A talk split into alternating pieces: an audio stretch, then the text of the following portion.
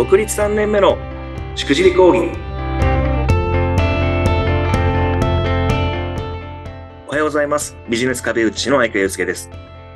おはようございます。インタビュアーの鈴木沙子です。相川さん今回もよろしくお願いいたします。お願いします。さてさて11月に入りまして秋も深まってきましたが、はい、相川さんは秋ってどんな風に楽しんでいらっしゃるんですか？の僕の SNS 見てる方はご存知かもしれませんが、非常に僕、キャンプが大好きでですね。えー、そうみたいですね。はい、もうこの季節になると焚き火がたまんなくて、はい、毎週のように。毎毎週ですか？毎週ですね。はい、アクティブですね。今でも都心から1時間半ぐらいですごいいい場所もあったりするんで、はい、もし興味あったらぜひご紹介できればと思います。わあ、ちょっとそのキャンプ話もちょっとすごい聞きたいところなんですけれども。えー、早速ですけれども、まあ、2回目になりますけれども、はい、今回はどんなテーマでお話しいただけるんでしょう？はい、今回のテーマはですね、多くの方が多分苦労する根付けについて、ちょっとしくじり話をしていきたいなと思います。根付けですね。はいまあ、えっ、ー、と、商品、えー、サービスの値段をどうするかということですね。そうです。はい。え、どんなしくじりがあるんでしょうか？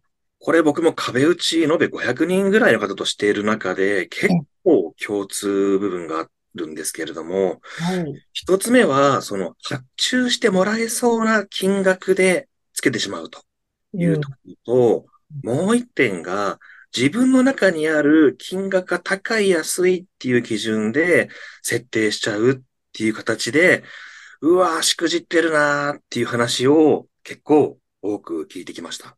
ああ。いや、でもなんかこう、発注してもらえそうな金額に設定しないと、そもそもお客さんゲットできないんじゃないかっていうふうに思っちゃうんですけど、ダメなんですね。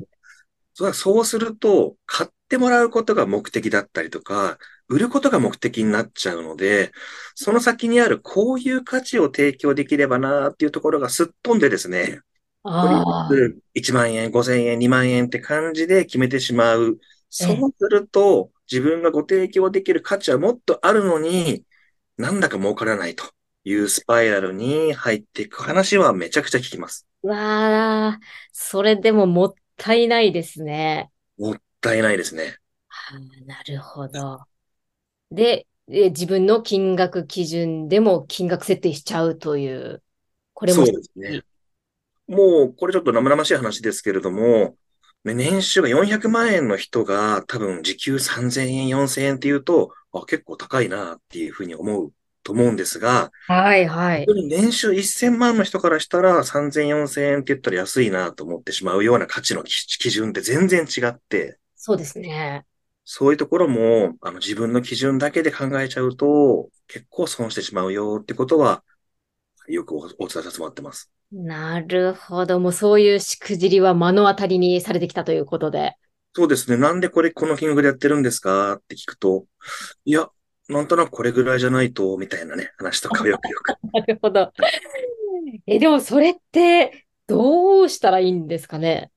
いや、これはもういくつも多分ね、あの、方解決策はあるんじゃないかなと思いながらも、えー、もう一点僕あるかなと思ってるのが、今言ったその金額の判断基準を高い安いってみんな思いがちなんですけど、ではなくて、こっちの売り手の僕らの方からすると、大きい小さいで考える癖をつけるっていうのは結構ポイントかなと思います。大きい小さい。はい。金額が大きい、金額が小さい。うん。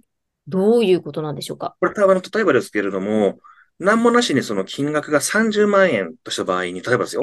はい、金額30万高いじゃないですか。高いです。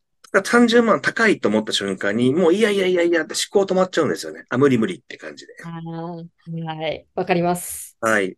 となると、さらに、あの、お金はなんかもらうの申し訳ないなってもしも多かったりするので、もう自分の中で高いと思ってしまったら、あの、本当は価値があっても提供できなくなっちゃうっていう、その思考の癖がですね、結構あったりするので、そこをお客さんに提供できる価値、こういう魅力がある、価値があるんだよっていうことを逆算すると、確かに金額は大きいけれども、これだけ使ってもらえたら安くないですかって。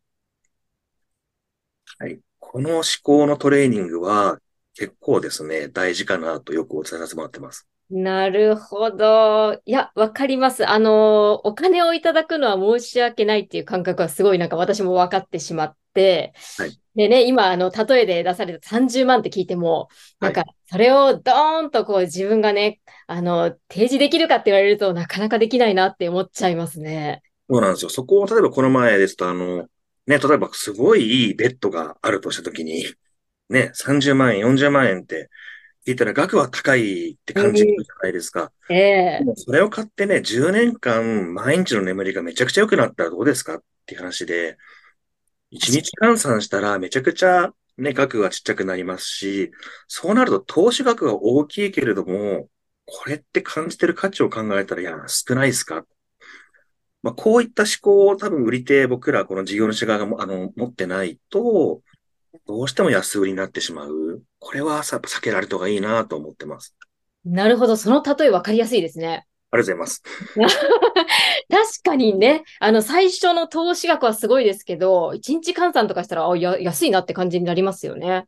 そうですね。そういうことかなと思いますね。はい。なるほど。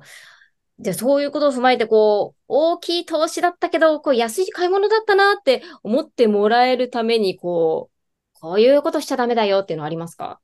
はい。あの、先ほど失敗事例でいくと、この額なら買ってもらえるかなとかっていうところがね、失敗って言いましたけれども、逆にその、よく言います。誰の何を解決できるのかということをですね、ちゃんと考えていくと、今言ったように、額は確かに大きいかもしれないけれども、これぐらい問題解決できるんで、結果的にね、あの、安く、価値が低くで安く感じるんじゃないですかっていうような思考のトレーニングっていうのはとてもいいんじゃないかなと思ってます。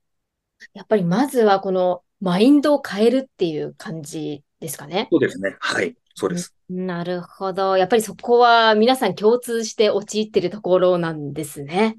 そうですね。皆さんやっぱりどうしてもね、売り上げが大変だったりとか、あの、生活どうしようと思うと、あの、買ってもらうためにどうしようってなりがちなんですけれどもね。あの、そうなると、どうやって解決しようかみたいな感じで、手法ばっかり頭がいってしまうんですけれども、つまり手法なんでね、その一番根元のところを考えトレーニングっていうところはやられると、さっき言ったしくじりがだいぶなくなるんじゃないかなと思います。なるほど。やっぱり相川さんご自身も最初はそういうしくじりをやってらっしゃったんですか？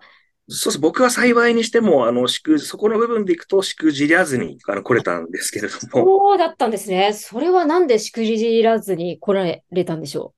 これも散々あの、頭の中ぐるぐるぐるぐる回る中で、買ってもらうたくなっちゃうと、やっぱ額が下がってしまうし、でもそれって自分の、あの、事業の転換考えできないし、時に、そこをそうですね、人にやっぱ僕は壁打ちしてもらいながら、相川さんが提供できる価値で何でしたっけ？って、なぜなぜをずっと繰り返す中で、ええ、まあ一旦適切な金額帯ところを見つけられたっていうのは、あの、良かったなと思います。なるほど。そうすると、やっぱこういう値付けっていうことに関しても、こう、壁打ちっていうのは結構大きいですね。そうですね。あの、今そのコミュニティの中でも、今こういうサービスを初回の方にこういう金額でやろうと思ってるんですが、と。正直ターゲットの40代皆さんどう思いますかっていうようなことを投げ込んでくる方は多いです。ああ、なるほど。はい。で、そこでいろいろ皆さんの意見が。はい。めちゃくちゃあの、いいなと思うんだけれども、初回購入で1万円超えてきちゃうと、いや、ぶっちゃけ高いと思っちゃいますよって話をして。したら、やっぱりハードルいくつか階段をステップを作ってやっていったらどうなんですかねみたいなことを、無邪気にみんなで意見交換してる場なんかは結構面白いんじゃないかなと思います。あなんかね、そこで活発にこう、議論というか、意見が出るのもまた楽しそうですね。そうですね。あの、うん、あとは壁打ちってなんか自分で話すじゃないですか。ええ自分の声を自分の耳で聞いて、なんか誰も言われてないのに自分で勝手に納得したりするんですよね。わかる気がします。話してるうちに、あ、大丈夫ですみたいな人もいたり わかります。あの、あ、聞いてくださってありがとうございます。大丈夫です。なんか、あの、すっきりしましたみたいな。不思議ですよね、あの感覚は。